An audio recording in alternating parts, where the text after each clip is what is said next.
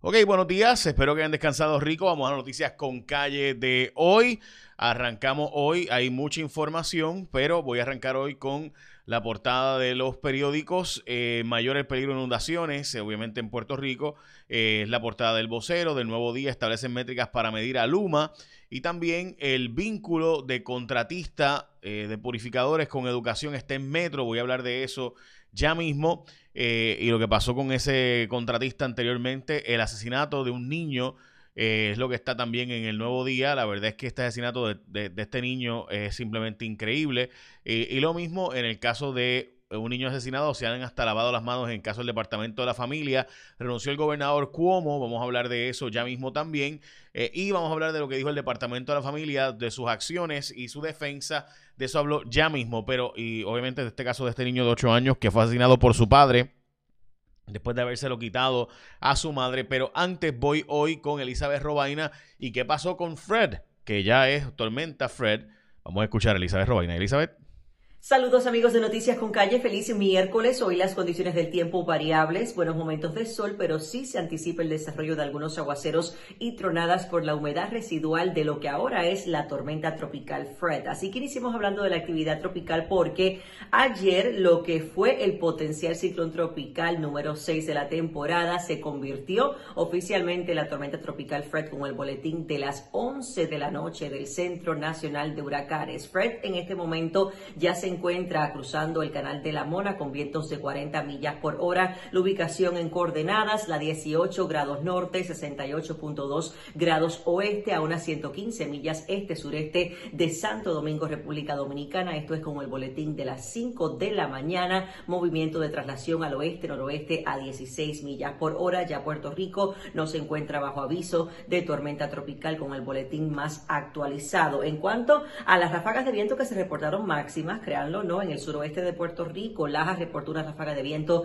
de 55 millas por hora, Cabo Rojo 54 millas por hora. Esto fue a la 1 y 45 de la mañana. Y en cuanto a las lluvias, realmente lo que hemos visto es acumulación de 1 a 2 pulgadas. De cualquier forma, quiero que vean que la imagen de radar, en este momento tenemos una banda de humedad afectando las Islas Vírgenes. Esa humedad se puede estar combinando con el efecto del calor, la convergencia de la brisa marina para generar lluvias adicionales durante esta tarde, particularmente por el este y sur de la isla. De hecho, el riesgo de precipitación se mantiene bastante elevado, de hasta un 80% para algunos sectores. Por ende, se mantiene también la vigilancia de inundaciones repentinas hasta las 8 de esta noche. Así que todavía mucha precaución con las inundaciones, con esos aguaceros que se pueden lograr desarrollar por esos efectos locales. En cuanto a las temperaturas máximas de 85 y hasta 88 grados, y vean que el oleaje mejora, olas ya de 4 a 6 pies durante el día de hoy. Sí tenemos todavía una advertencia para operadores de embarcaciones pequeñas para aguas abiertas del Atlántico y la costa norte hasta las 10 de la mañana y el riesgo es alto de corrientes submarinas para sectores de la costa noroeste y noreste de Puerto Rico, así que mucha precaución, bañistas, tenga cautela especialmente en la costa norte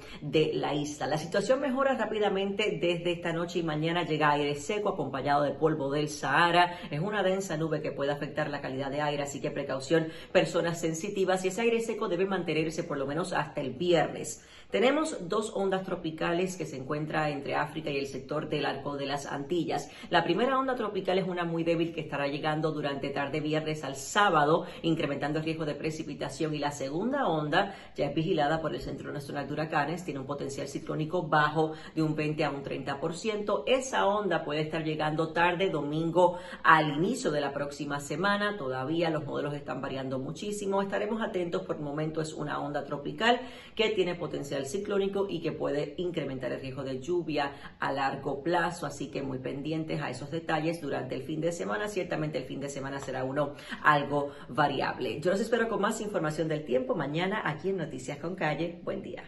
Bueno, muchas gracias Elizabeth. Eh, ya escucharon, en síntesis, bueno, no llovió lo que se suponía. Necesitábamos por unos 3 pulgadas en el sur. Eh, pero cayeron una o dos pulgadas que son bienvenidas, en mi opinión, para la zona sur y sureste, que estaba teniendo un problema de sequía serio, serio. Bueno, vamos a los números del COVID, gente. Las cosas no se ven bien con los números del COVID recientes. De verdad se ven muy mal. Miren esta gráfica. Estamos hablando de jovencitos de 21 y 29 años las víctimas fatales del COVID reportadas y esta variante Delta se ha destacado a nivel mundial, no en Puerto Rico, por atacar gente más joven.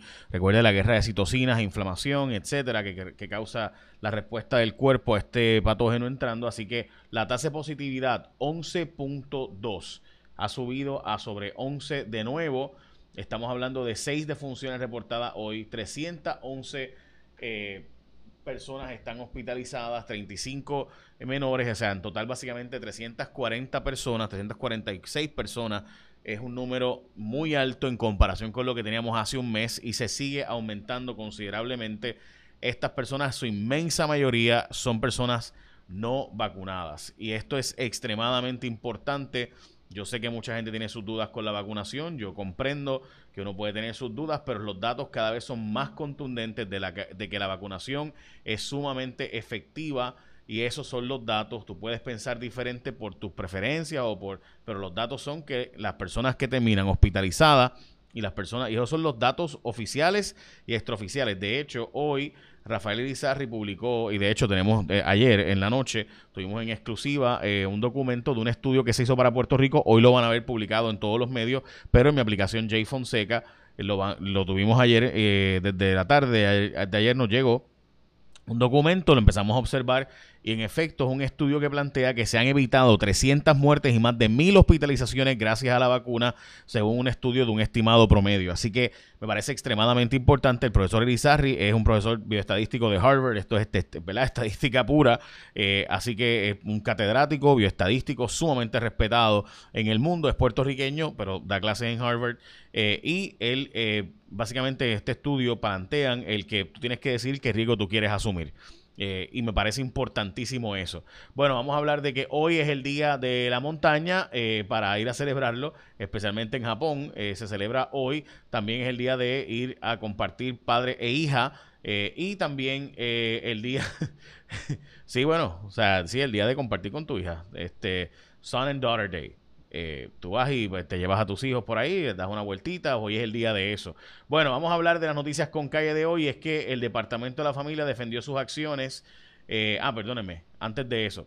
Hay hasta 400 dólares más caros los contenedores de frutas y demás carga que llega a Puerto Rico por el asunto específico de la huelga del muelle. Esto es un surcharge, como le conocen a esto. Eh, se le conoce un surcharge, o sea, un cargo eh, de transbordo de hasta 400 dólares por lo que, ¿verdad? Por traer a Puerto Rico eh, esta huelga trajo, y esto se lo habíamos advertido, todo el mundo lo había, lo había escuchado, que lo habíamos estado advirtiendo, que esto iba a traer cargos adicionales en el transbordo. Significa que el consumidor va a terminar pagando esto. Y hoy el consumidor va a tener la oportunidad de comer de Martins Barbecue. Y hoy se come, mire, los cuatro super combos. Hoy es un buen día para llevarlo al trabajo, ya que como vamos a trabajar todos, ¿verdad? Según el gobernador ayer dijo en la noche, pues pregunta por el combo familiar, el combo del familión, el combo del costillón, el combo del costipollo. Eso es para tu casa o para el trabajo en el almuerzo, que by the way eh, es el favorito de Juan Carlos, el costipollo.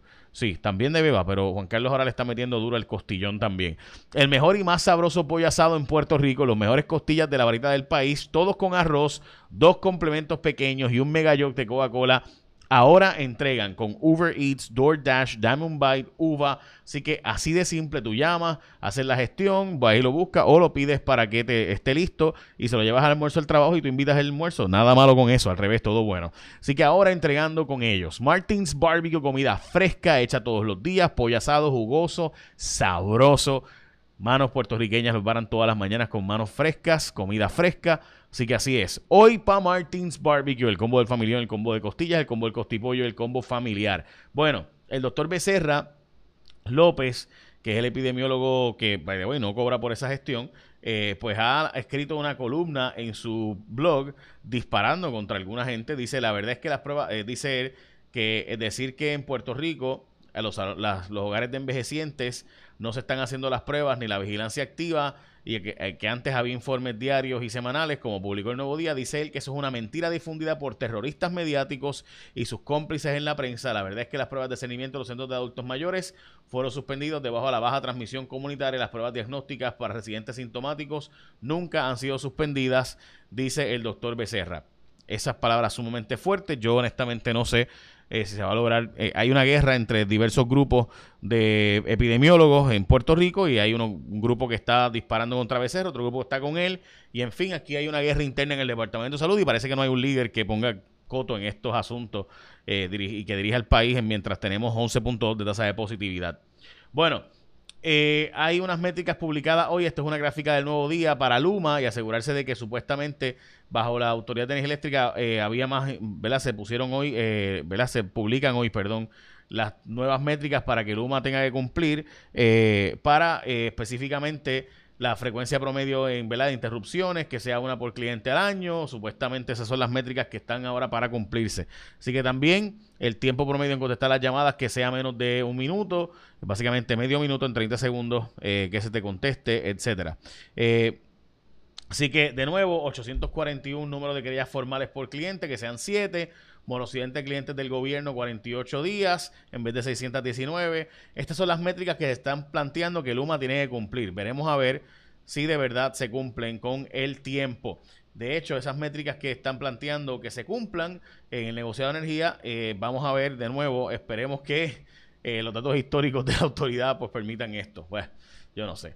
Bueno, un distrito de la Florida eh, está retando la, orden del gobernador de Santis, Ron de Santis, que está de Florida, que plantea que no se puede obligar a usar mascarillas en los salones de clase, que debe ser una decisión de los padres.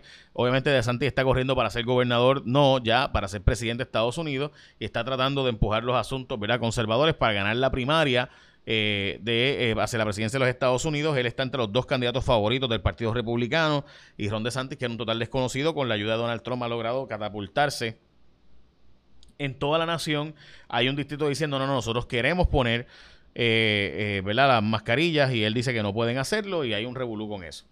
Bueno, el Departamento de la Familia se defendió sobre este caso y cómo trató el caso. Ellos dicen que hicieron una investigación completa al padre antes de cederle la custodia al niño de 8 años el 4 de julio.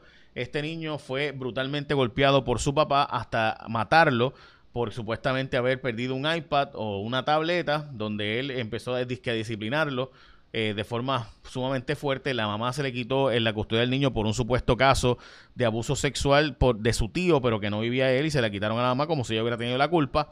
Eh, lo cierto es que ahí se hizo una supuesta investigación, dice familia, eh, y que familia pues entendió, igual que el tribunal, que era mejor que estuviera con papá, pues papá era un abusador y le había dado unas pelas terribles al niño y ahí eh, pues todo esto que ocurrió. Desgraciadamente este niño murió. By the way, otra niña también eh, fue eh, asesinada por su papá y ha sido acusado el papá de este, en este caso, que by the way, Dios mío, o sea, uno, uno lo lee y dice, no puede ser, le metieron una millonaria fianza por la muerte de su hija a Roberto Rosado Real, que presuntamente llevó a su hija, que solamente tenía 27 años de nacida, al hospital, tenía un edema cerebral, muriendo días después de la infante, le metieron un millón de dólares de fianza eh, por el asesinato, modalidad de maltrato de menores a Rosado Real, que tiene 20 años y es vecino de Santa Juanita en Bayamón, que lanzaba a la niña al aire cuando lloraba, según afirma el vocero, provocando que sufriera un edema y fracturas en una pierna y la mató. Eh, así que dos niños hoy, una bebecita y otro de 8 años asesinado por sus padres. Hablando de asesinatos, eh, hoy eh, sabemos información de que el FBI, básicamente, tal y como les había dicho la semana pasada con el arresto de los de Alexa, aquí está la información. En síntesis, el FBI entiende o la Fiscalía Federal sabe quién es el asesino del caso de Alexa. Dice aquí la Fiscalía Federal que estos jóvenes que han sido arrestados por el crimen de odio de Gocha hablaron con el asesino. Miren lo que dice aquí específicamente. Dice, Contreras reveló que luego de dispararle a Alexa, Lavoy García y Rivero Casio, o sea, los acusados, tuvieron comunicación con una persona que no identificaron que finalmente mató a Alexa. El fiscal mantuvo que, según una fuente del gobierno, habría estado presente durante el asesinato Lavoy García. Es decir, que de los tres asesinos, o los tres, perdón, vinculados al delito de odio, saben quién fue el asesino de Alexa. Dice aquí las autoridades federales, esto es un parte de prensa del periódico El Vocero, eh, de Melissa Correa, que de nuevo estuvo ayer en la vista. Extremadamente importante esto, eh, porque estos tres vinculados no al asesinato, sino al crimen de odio que se cometió previamente, están siendo arrestados y con eso se espera que sean cooperadores, tal y como les mencioné la semana pasada, que ellos estaban vinculados a ese asesinato de forma indirecta porque tenían alguna, algún conocimiento sobre esto. La secretaria de la gobernación pidió aclarar la orden de recursos naturales y supervisar. Se supone que eso lo haga el Tribunal de Apelaciones, no el Departamento ni la Fortaleza, donde dicho sea de paso habían dicho que no habían llevado un expediente para ellos verlo, pero resulta ser que Fortaleza siempre tiene, puede ver los permisos allí y se ha formado porque eh, dice básicamente que ellos no tenían nada que ver, pero ni se dieron instrucciones, pero aquí está que pidieron aclarar la orden de eh, la construcción de esta piscina en Rincón, así que de nuevo siguen saliendo callos y problemas aquí con esa transacción. Hmm. Bueno, están ajustando el protocolo de vacunación eh, para que por lo menos con una vacuna puedan empezar los estudiantes a ir a clases. La Guardia Nacional está sumamente atrás en el recogido de gomas, van por 300 mil de más de 2 millones. Eh, así que la verdad es que pues yo no sé eh, qué va a pasar ahí. Estamos bien atrás en eso. Hay una denuncia hoy en Periódico Metro del gerente de empresa que vendería purificadores educación. Está vinculado a un caso de tutorías y otros casos previamente. O sea, que empresa que se dedicaba a vender libros y ahora vende purificadores de aire eh, para, ¿verdad? Y demás. Pues resulta que tienen un historial previo en los casos de tutorías famosas en el Departamento de Educación, donde recuerden ustedes que aquellas tutorías que se iban a dar, pero que pues básicamente eran tutorías, eh, este, yo creo que todo el mundo sabe, ¿verdad? No hay que volver a eso. Bueno, eh, básicamente esas son las noticias con calle de hoy. Ah, también los empleados del 911 abandonan el barco por mejores ofertas. Esto está en primera hora. Esto es una historia que nosotros hemos trabajado previamente, donde en efecto teníamos información suficiente de montones de empleados. Recuerden que usted paga un cargo el 911 cuando usted paga telecomunicaciones, ¿verdad? Su celular especialmente, usted paga un cargo para que tengamos empleados en el 911 pero cogen esos chavos y los usan para otra cosa y por eso pues no se le da un buen empleo y una buena remuneración a estos eh, servidores públicos que terminan yéndose porque obviamente pues tienen mejores oportunidades en otro trabajo. Y sin duda la mejor oportunidad en tu trabajo hoy o para tu familia es el combo del familión o el combo de costillas o el combo del costipollo, el combo familiar en Martins Barbecue. Planifícate para que lleves Martins Barbecue hoy al trabajo o a tu familia y comer muy rico. bueno, eh, aclaró cierta información. Ah, ok, perfecto. Muchas gracias. Eh, déjenme aclarar una información que dije que entendí mal. Discúlpame, la tengo por aquí. Ahora sí. Eh, ok, aquí está. Eh, resulta ser que dice aquí que Roberto Rosado Real, quien presuntamente llevó el año pasado a su hija de 27 días de nacida al hospital con un edema cerebral, aparentemente dije 27 meses. Este no sé si estoy bien o mal, pero son 27 días según el periódico, 27 meses de nacida. Eh, tengo mis dudas de cuál de las dos es la cifra correcta. Yo tenía entendido que eran 27 días también, pero me dicen que pudiera ser 27 meses de nacida. O sea, dos años y un poco más. Eso no lo sé. Así que estoy averiguando a ver si eh, eran 27 días o 27 meses de nacida esta menor, reportado por Miguel Rivera Puy del periódico El Vocero de Puerto Rico. Son 27 días entonces, ok, pues son 27 días.